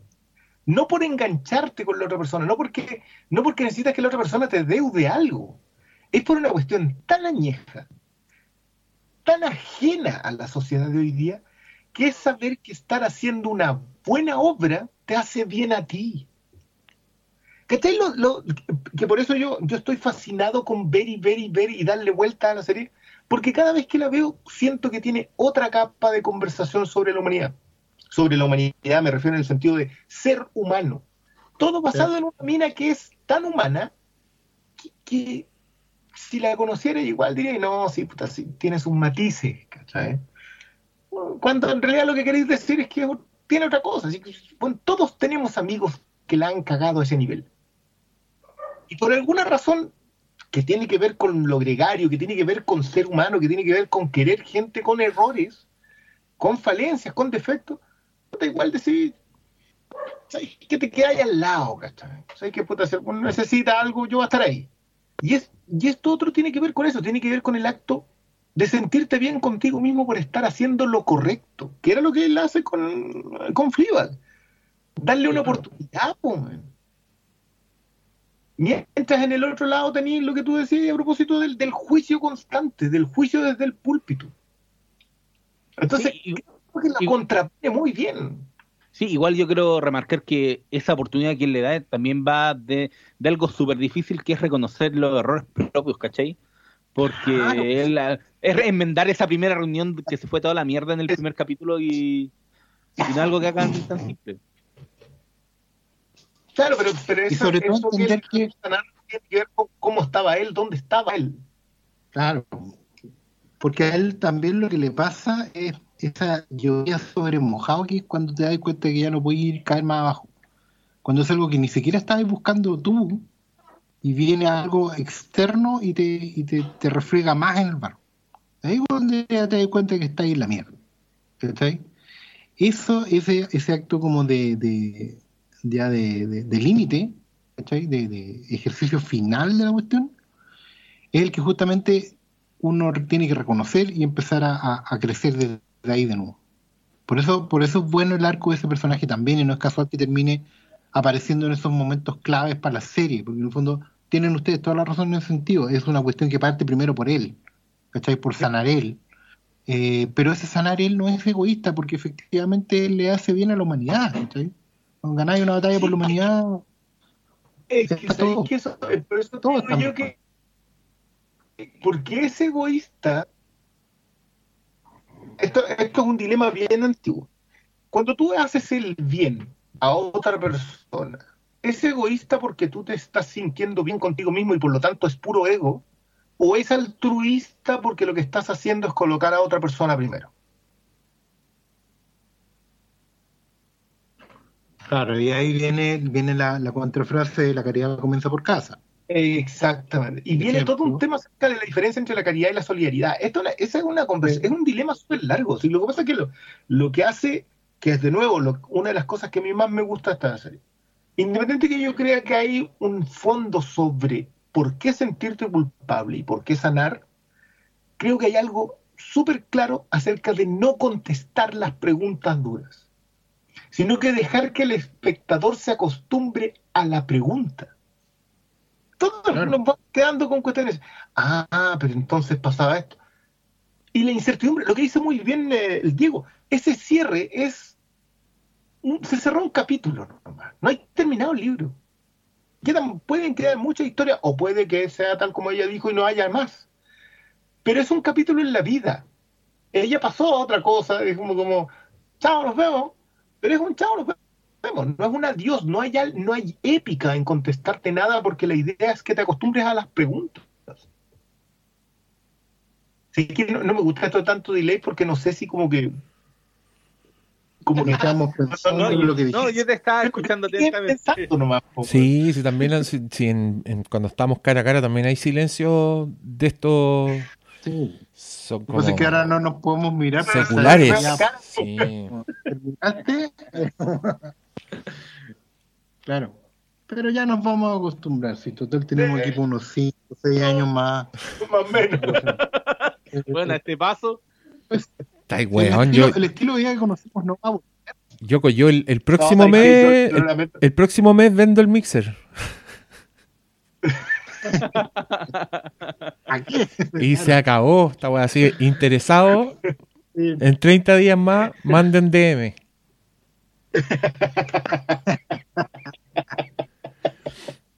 Oye, cabros, ¿qué, qué, más, ¿qué más quieren decir de, de Fleabag? Igual, igual ya muerto, creo yo, para pa capítulo, pero me tinca que el Briones todavía tiene cosas que decir, ¿o no? Es que, es que yo, yo creo que entramos por el lado en donde, en donde más nos gusta a nosotros, que es ir al fondo, que es como picar en, en, qué, en qué me están contando. Y creo que le hemos puesto menos atención eh, de la que debiéramos a cómo. Porque yo, yo, mira, yo entiendo que acá quien se lleva todas las flores es Doña Phoebe, porque claro, es la guionista, es la protagonista, es la creadora, etcétera. Pero, pero siento que el, el director, o sea, que sea el mismo director en los dos episodios, si no, me equivoco, creo que por ahí estaba metido otro muchacho que era el Tim Kirkby, pero los dos dice que el piloto lo dirigió otro señor. Ya. O, o lo ah, pero por lo menos dirigió 11. Ya. Este caballero, de verdad, deberíamos empezar a mirar qué más tiene, porque no puede ser que simplemente haya dirigido esto tan bien porque estaba tan bien escrito.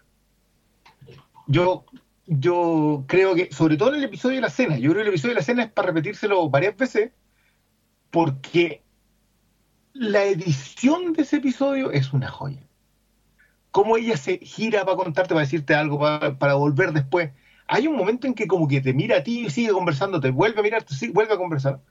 Y, yo estaba, estaba, vuelto mono. Con eso y cuando, cuando los dos... ¿Dónde anda?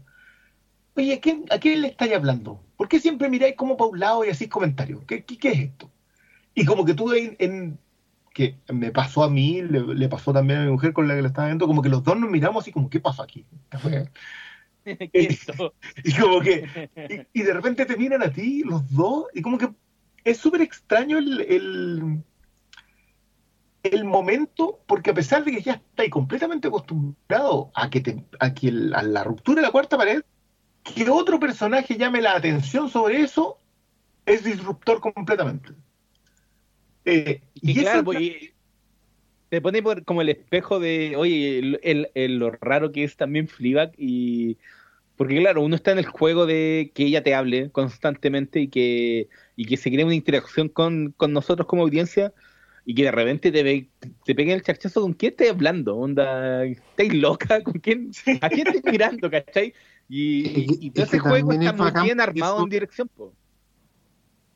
Eso te marca también la diferencia en que, bueno, efectivamente con ese personaje las cosas son diferentes y que básicamente cuando la Fleabag al final de ese penúltimo capítulo le pega el manotazo a la cámara para decirle ya váyanse, ¿se acuerdan de esa parte? Sí, Sí, cuando le está poniendo bueno. sí. Pum, el mano- Eh, claro, porque aquí ahora ya sí están pasando cosas importantes por un lado y por otro lado porque nosotros también somos un escapismo. ¿cachai? Ella está en control eh, como protagonista de serie. Esa ficción es bien interesante porque ella cuando habla con nosotros como la audiencia se comporta como protagonista de la serie. ¿cachai? Eh, eso es una- una- algo que no pasa en el mundo real. Y en ese aspecto ella tiene el control porque es la protagonista de la serie. Pero en el momento cuando se rompe esa regla y empezamos a hablar en serio, ya no puede tener control sobre eso. No se puede escapar a comentar con nosotros, que tiene que aperrar solita. Nosotros no la podemos acompañar ahí al baño. Para seguir con el mismo ejemplo del... Y no solo porque no podamos estar en el momento de sino que porque en general no puede comentar con nosotros lo que está pasando. Porque ahí se las va a tener que bancar sola. ¿Cachai? El proceso que está cerrando con, con esa relación con, con Moriarty es eso. Es una cuestión que tiene que enfrentar ella sola. Y es un dejar ir para nosotros también como audiencia. Por eso creo que también la serie está muy bien cerrada aquí, independiente de que pueda parecer que, que no, tiene, no tiene un final así definitivo, eh, en el sentido de una épica gigante, como bien decían ustedes, sino que es el final de un día en la vida de él, porque en realidad nadie es protagonista en su vida de una serie todos los días, ¿cachai? No todos los días son una, una serie o una película que pueda protagonizar un actor de Hollywood sobre ti, ¿cachai? Uno tiene un momento, y ese momento es lo que, lo que vemos. No andamos contando todo lo que hacemos, ¿cachai? Contamos lo importante. Y eso fue lo importante. Necesitamos como un timbre para marcar los, los términos de la... Claro, claro. Mm. Sí, yo, yo creo que si que no nos consumiera datos, probablemente el video nos serviría porque ahí estaríamos viendo, ah, ya listo, hacemos el cambio de switch, pero, Sí, pero el, no, el- el anterior lo hicimos con estar- video y la misma weá, Briones. No, es lo mismo. Es que ese tenía más delay. Aparte que hoy día me enteré, gracias al señor Quintero, que, que no deberíamos usar jamás esa cosa. Ah, sí, nos robaron toda la información. Que gobierne Chile.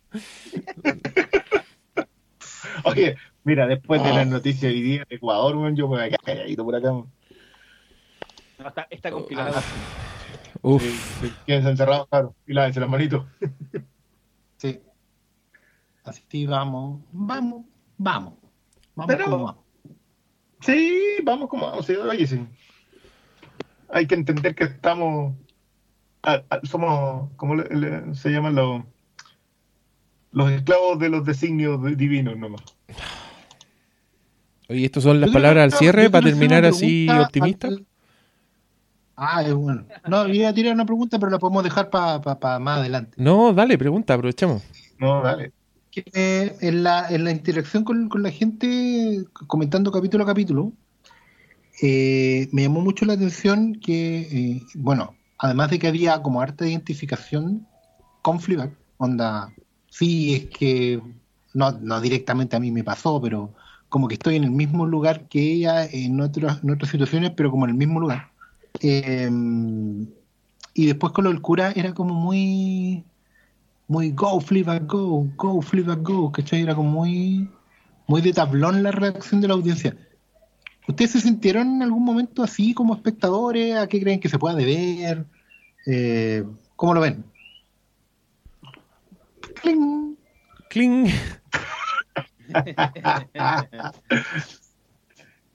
Eh, perdona, tú decís que es como que cambia la relación con ella, como que en la primera, en la primera temporada no nos cae bien y en la segunda queremos que todo le salga bien. No, no, no tanto así como que no nos caiga bien necesariamente, no es un sentimiento que se extienda a lo largo de la primera temporada. Me dio Pero la impresión la de que po. había mucho de. Claro, primero mucha identificación, así como, sí, estoy en la caca igual que ella, ¿cachai? Y después, como, como cuando aparece esta perspectiva de que todo mejore, muy, muy de hacerle la barra. ¿cachai? Como, como, Sí, como ese curva y contracurva. Yo creo que va muy de la mano con una de las fortalezas de la serie, que es el carisma de Fleabag, ¿cachai? Porque el, el, el, el carisma que le imprime... eh, ¿Cómo se llama? Ah, Philly... Phoebe. Sí. Sí, Waller Bridge. Phoebe Waller. Bridge. El, Sí, ¿cachai? constructora de Eso- muros para puentes. el, el, el carisma que le imprime, yo creo que es clave que la gente reaccione y se vuelque como a hacerle barra. Igual hay momentos en donde uno igual la cuestiona, no sé, vos piensa cuando se mete en la ducha con el cuchillo y dice, ¿qué guay estáis haciendo? Esa guay no tienen que hacerla. Pero de una u otra forma, uno igual de repente ha hecho como tallas muy pesadas. Igual te eh, entendí desde dónde vienen esas cosas. Entonces, eh, hasta en ese momento igual entendí pa... de dónde viene, que igual generalmente no viene desde, desde la maldad de, de cagarse al otro. Y yo creo que ese es como el, el factor clave de la serie que inevitablemente te, te atrape, ¿cachai? Porque ella no es, no lo hace como para cagarse al huevo, no, no, lo hace porque le gusta el huevo y a, a veces hueviando uno la caga. po. Yo, yo creo que tiene que ver más con el, no sé, lo que me pasó a mí por lo menos, tiene que ver más con el viaje, porque, y, y, y para mí eran etapas del viaje nomás, y, y ahora en la segunda tocaba, claro, pues tocaba después del reconocimiento, después de que se dio cuenta, como que le cayó la teja, tú entendiste por qué hacía lo que hacía, y considerando el paso de tiempo que hay entre, entre las dos temporadas, como que creo que es súper lógico que ahora le, le queráis hacer barra, pues, ¿cachai? Como que ya no la está cagando. Y no solo eso, sino que el mundo está siendo muy hostil con ella. A mí eso es lo que me, me hace... Creo que en la segunda temporada el mundo es más hostil con ella que en la primera. ¿Cachai? Con esta hermana que está enojada con ella injustamente porque le creyó al saco weas, ¿cachai? Con estos papás que no le están dando crédito. Y, con este amor que, claro, es, como un amor imposible arquetípico, pero que también está presentado de manera fresca, entonces como que te entra luz por todas partes, ¿cachai? No tenéis por dónde como aferrarte a, tenerle mala a ningún personaje y ya empezáis a querer que, que, le, que le vaya bien, pero creo que tiene que ver con eso, ¿cachai? Como con las etapas del viaje. Cling. Sí, yo, yo también acuerdo con, con esa, con esa parte, ¿ah? creo que eh, yo, yo no sé si esto, eh, habría que haberse preguntado a la, a la Fer, esto no es Afterlife, ¿cachai? Esto no, es- no tiene que ver tanto con el duelo en el sentido estricto de, de hacer todas las etapas, sino que lo- en- yo no sé si Fleabag busca sanar ella, yo no sé si lo está buscando en algún punto. Eh, y por eso es tan... Yo, yo- independiente de la profundidad que uno le pueda dar a qué es lo que pasa, creo que el cómo te lo cuentan lo hace humano, eh, pero principalmente lo hace empatizable, como que yo puedo sentir qué es lo que está pasando, ¿por qué? Porque uno en la vida también la ha cagado. Entonces es súper fácil decir, pucha, sí, ya. Entendís que metió las patas. No sé si tan profundo como lo mete ella, pero. Pero tampoco la culpas, no la enjuicias. O si lo haces, te vas metiéndole matices hacia después. Y eso tiene que ver con cómo está contado. Yo, yo creo que, lo estamos comentando justo en, el- en- en- en esa dimensión. Las capas de fondo pueden ser montones pero está tan bien encerrado en una narrativa que te permite conectar con cualquiera de esas capas en cualquier momento que, que vos dale. O sea, esta es una de esas series que uno puede repetirse con, con otro punto de vista y va a quedar exacto. O sea, yo, yo le doy la bienvenida a cualquiera que me diga, no, sabes que esta serie en realidad, fíjate en esto, es sobre la toxicidad masculina. Perfecto, la veo de nuevo pensando solamente en ese aspecto. Eh, no sé, tira lo que queráis, puede que salga, puede que no, puede que también sea una mala lectura. Pero creo que es una serie que tiene tanta lectura que, que su narrativa nunca va a perder un peso porque todas esas lecturas están bien contadas.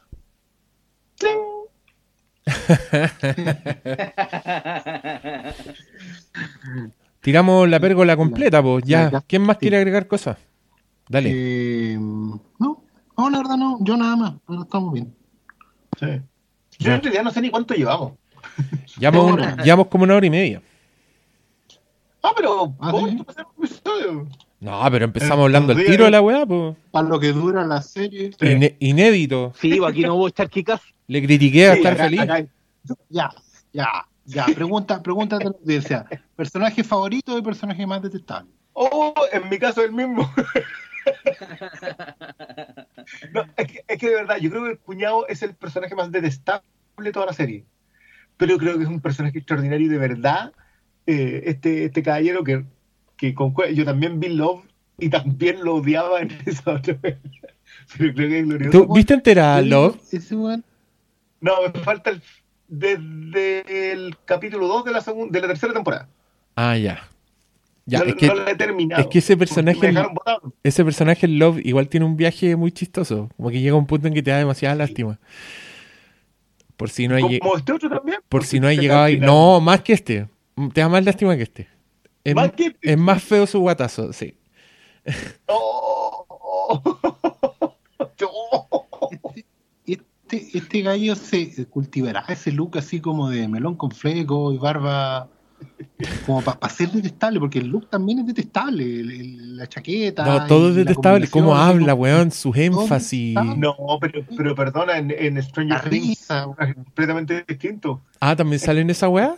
Uh, sale en Pero Stranger en la Things. tercera, Sí, pues como el, Ajá. el conspiranoico. el conspiranoico. Y, le, y el personaje le cae de cajón, es como que es súper fácil que lo haga. weón. Ah, pero un seco entonces, Ah, hay que pagar las cuentas. Está bien. Oye, Mías. Pero mío, el mío, cierto, es el de, el de Olivia Colman, el más. Sí, Pues yo, creo que yo la- creo, la yo creo que es el más detestable, weón. Loco, cuando, Sí, cuando no se sabe el nombre del viejo. Y, y, Sí. y- y ojo que si miráis para atrás, probablemente, efectivamente, nunca se lo dijo. Siempre decía querido. Y no nos habíamos dado cuenta. Es que entiendo que, que igual, igual es una serie. ¿Cómo se llama el papá? ¿no? Es una serie que le hace el quite a los nombres. Como que tiene hartos personajes que son el. La descripción del personaje. Nomás, claro. todo. Y. Excepto, excepto los muy secundarios. No, pero Claire, como que en algunos le hacen énfasis en el nombre. Como yo creo que es opción nomás. ¿Sabes Pero- creo los, los que tienen. Te decía que los, yo creo que los que no tienen apodo son los que no tienen otra capa. Son de una. de un solo corte. Pero Claire y Martin sí tienen nombre. Pero hay alguno que, que sea de una capa. No Sí, no entendí creo yo esa solamente va a hacer el chiste con Claire. Yo creo que eso es imposible. No, Ahora, pero si Claire, hizo no, y le decían Claire hace rato. No, pero mi punto es que en los, perso- los personajes, incluso los personajes sin nombre, no es porque se le olvida el nombre. Como que ahí era. Fue un momento muy intencional en que la vieja se estaba quebrando con. como con lo progre que eran sus invitados, ¿cachai? Y, y no te acordáis del nombre, el viejito que, que, que te agarraste así como, weón, porque necesitaba llenar con alguien su vida, no sé qué weá. Pero para mí ese personaje es detestable. Y mi favorito es Fleabag. Con el que se va a casar en una hora más. ¿Cómo? Sí. Con el que se No, va a casar en una hora más, po. Sí, pues. Sí, no, y yo estaba diciendo que que mi decir el nombre. ¿eh? Como Yo, No, es que los Eh, cuentos, creo que el papá, se- el papá es papá nomás. sí, pero no no tiene si nombre. tiene el No nombre. tiene nombre. Eh, yo quería decir que igual, aunque obviamente la, la madrastra es como muy detestable, yo no pasaba al, al, al ex de Fleabag, el que aparece en la primera temporada, que el one que se, se pone a llorar cuando terminan y, y le pon, se pone a hacer el aseo, o in- insoportable. man. Insoportable. Harry. No, Harry. insoportable. Es que es Insoportable. tu peor weón. pesadilla. No, no podéis ser así, weón. Eh, la No peor podéis, no podéis ser así. El- no podéis sí, tener no un amigo así. No podéis tener un amigo así. Sí, bueno, ese yo creo que el factor es como peor pesadilla y, weón, Claro. un- como agarrarlo y sacudir, pa, y un charchazo, desahueónate. Pero, No, y te, pega el coronavirus. No, no. bueno, sí, yo creo que él tendría coronavirus. Bueno, Sí. ese, ese flaco de verdad que debe ser así como él tiene pinta de británico. ¿Qué, qué- hace ese güey? Hace de británico, porque yo te juro que no lo, lo mirá y Hace, eh, hace de joven aristócrata británico. Británico. Eso, es su tope. Morís, lo que queda del día, Fleabag y en Snatch le pegan. A la salida, a la salida un carrete. Sí, claro. Sí. Pero, pero británicos. eso, no es un tema, el casting de esta, de esta serie, en el sentido de la selección de los personajes, que están bien elegidos todos los actores. bueno, el papá, de, de dónde sacaron, porque ese viejo debe ser conocido en Gran Bretaña, yo no, no recuerdo quién es. Pero el, el papá es pero preciso, o sea, es lo que tú esperas que sea el papá de estas dos minas. O, o hasta el, el hijo de Martin, yo creo que sí, ¡No! es transversal la elección de personaje. Está muy bien elegido. El Es verdad. el tilín, tilín. Sí, de acuerdo con eso. No, cabros, terminemos. Demos una rondita de palabras al cierre y cerramos. Está bien. Eh, recomendada Fleabag, no se la pierdan. Eh, dense el tiempo para verla porque, repito, no es como estas series para tener de fondo, no es como la como estas sitcom que dominan siempre las elecciones en streaming y no sé, denle el tiempo y disfrútenla. Yo creo que Fleabag que es literalmente un golazo que que no es no solamente que se diga que es buena, sino que realmente lo es. ¿Para quién fue ese palo? ¿Para quién? No sé, po. Para todo en general, para el que, para el que se ponga el poncho. Todos saben que están viendo toda la gente en esta situación de cuarentena, loco. La- Esas series con risitas de fondo, la misma weas de siempre. Así que ese es el palo. Es un palo general. ¿Con quién Yo- te juntabas en internet?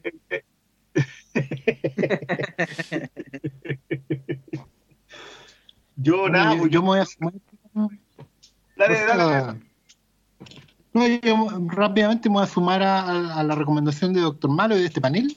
Encuentro que es una serie que. Alguien me preguntó si era como la serie para ver cuando teníais 30. Así como muy en la.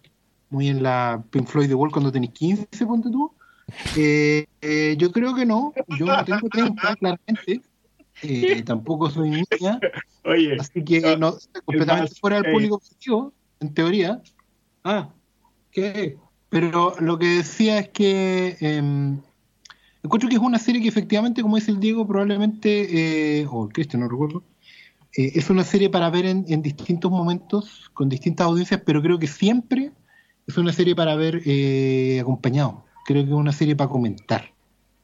Es una serie para, más que para comentar, para conversar. A lo mejor sería un buen ejercicio verla, verla ahora en, en- en cuarentena con, con alguna persona con la que eh, sintáis mucha eh, afinidad, eh, ver el capítulo y comentarlo, comentarlo, acordarse de cosas que pasaron, proyectar cosas que podrían pasar, conversarlo mucho. Creo que es una serie muy conversable, eh, sobre todo en estos tiempos en que tenemos tiempo de reflexionar muchas cosas que nos pasan y que nos han pasado eh, y aprovechar esa instancia para, para, para sacarle el jugo, porque efectivamente si Fleabag es un monólogo de estos de comedia con los cuales nos reímos porque nos identificamos mucho y sacamos muchas cosas en claro para seguir adelante, eh, esto es una versión super extended y muy, muy, muy profunda de lo que pasó, pasará y va a seguir pasando porque no es solamente se trata de tener 30 y algo y ser una mujer británica en Londres.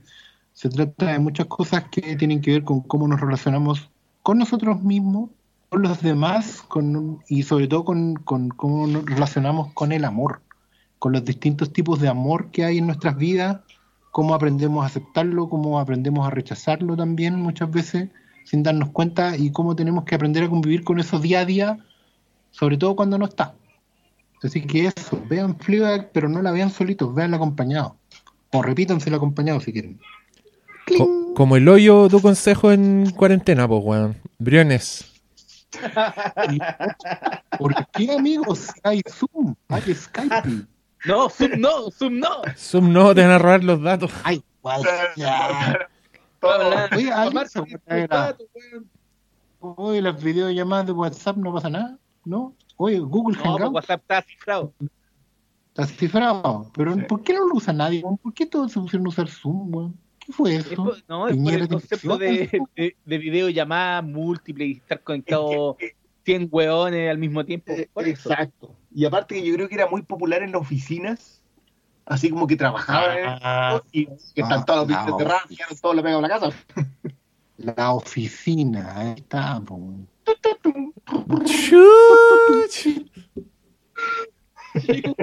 Ah, que son lechuza, para eso le pago.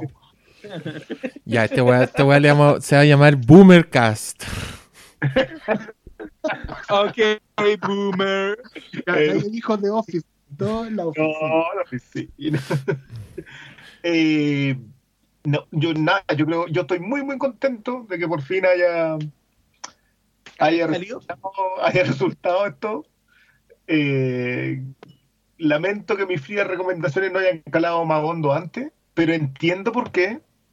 Yo entiendo que cuando una serie eh, salta al estrellato de una manera tan fuerte, eh, genera reticencia.